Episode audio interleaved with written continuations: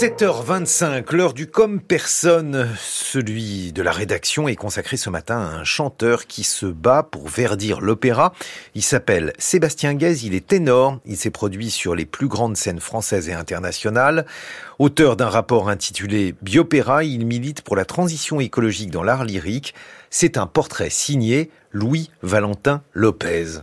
La silhouette gracile et des yeux rieurs qui se font soucieux quand Sébastien Guès parle d'écologie et d'art lyrique. Vous avez 300 personnes sur scène, forcément des spectacles qui jouent finalement assez peu. Le ténor part d'un constat factuel, l'opéra est un art vivant polluant. L'ordre de grandeur, on est entre 30 et 50 kilos d'équivalent CO2 par spectateur, alors que la moyenne des festivals va être à 12, et que euh, si on était vraiment vertueux, on devrait être en dessous de 10. Son engagement, raconte le ténor, remonte à 2019, une prise de conscience alors qu'il incarne Werther, le protagoniste de l'opéra de Massenet. Je chantais la, beauté de la nature sur scène à la Fenice de, de Venise, et en même temps, moi-même, j'y étais venu en avion.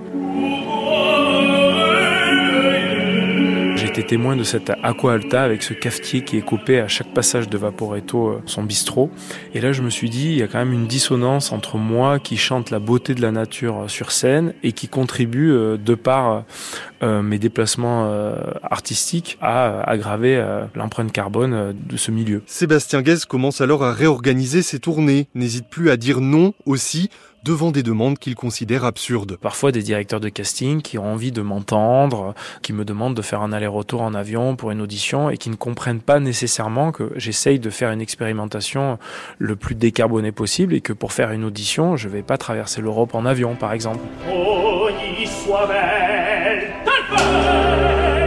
Dans son rapport Génération Biopéra, le ténor se livre à un plaidoyer. Dématérialiser tous les billets, faire appel à des fournisseurs d'énergie renouvelable, réutiliser des décors aussi pour plusieurs productions et c'est possible, souligne-t-il. Opera North, un opéra basé à Leeds, en Angleterre, l'a prouvé. Opera North vient de faire sa première Green Season, où euh, ils ont travaillé sur un, module de scénographie qui a permis de réaliser plusieurs opéras. Et puis moi, en tant qu'artiste, euh, typiquement, pour aller euh, jusqu'à Leeds, ben, j'ai fait les allers-retours en train depuis Bordeaux. Ça a un coût aussi. Pour eux, ça leur coûterait moins cher de payer un low cost, voilà, pour traverser l'Europe. Un coût, mais au moins, il joue le jeu, dit Sébastien Guez, qui se décrit comme artiviste Inspiré par le médiatique Jean-Marc Jancovici et par l'action du Shift Project, le think tank qui milite pour une économie décarbonée.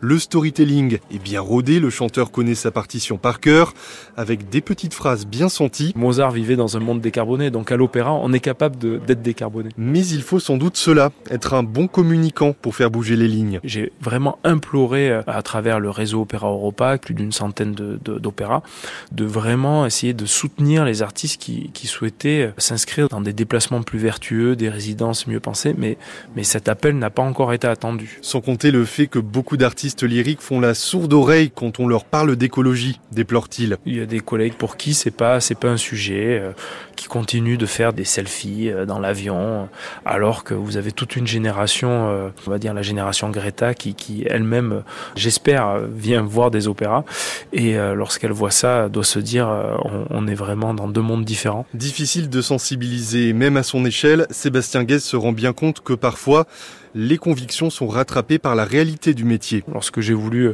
être complètement décarboné, c'était plus de 50% de, de moins de mes revenus. Aujourd'hui, l'artiviste a trouvé un compromis, réduire son empreinte de 70% pour maintenir un minimum de revenus. Il poursuit son combat, bien qu'un peu désabusé, et mise sur la nouvelle génération de managers dans les maisons lyriques, bien plus sensibles que la précédente, observe-t-il, aux enjeux écologiques. Mais vous pouvez continuer à chanter, hein, alors ça ne nous dérange pas du tout. Mais les auditeurs peut-être. Oh non, vous savez, le temps, de toute façon. Le portrait était signé Louis Valentin Lopez.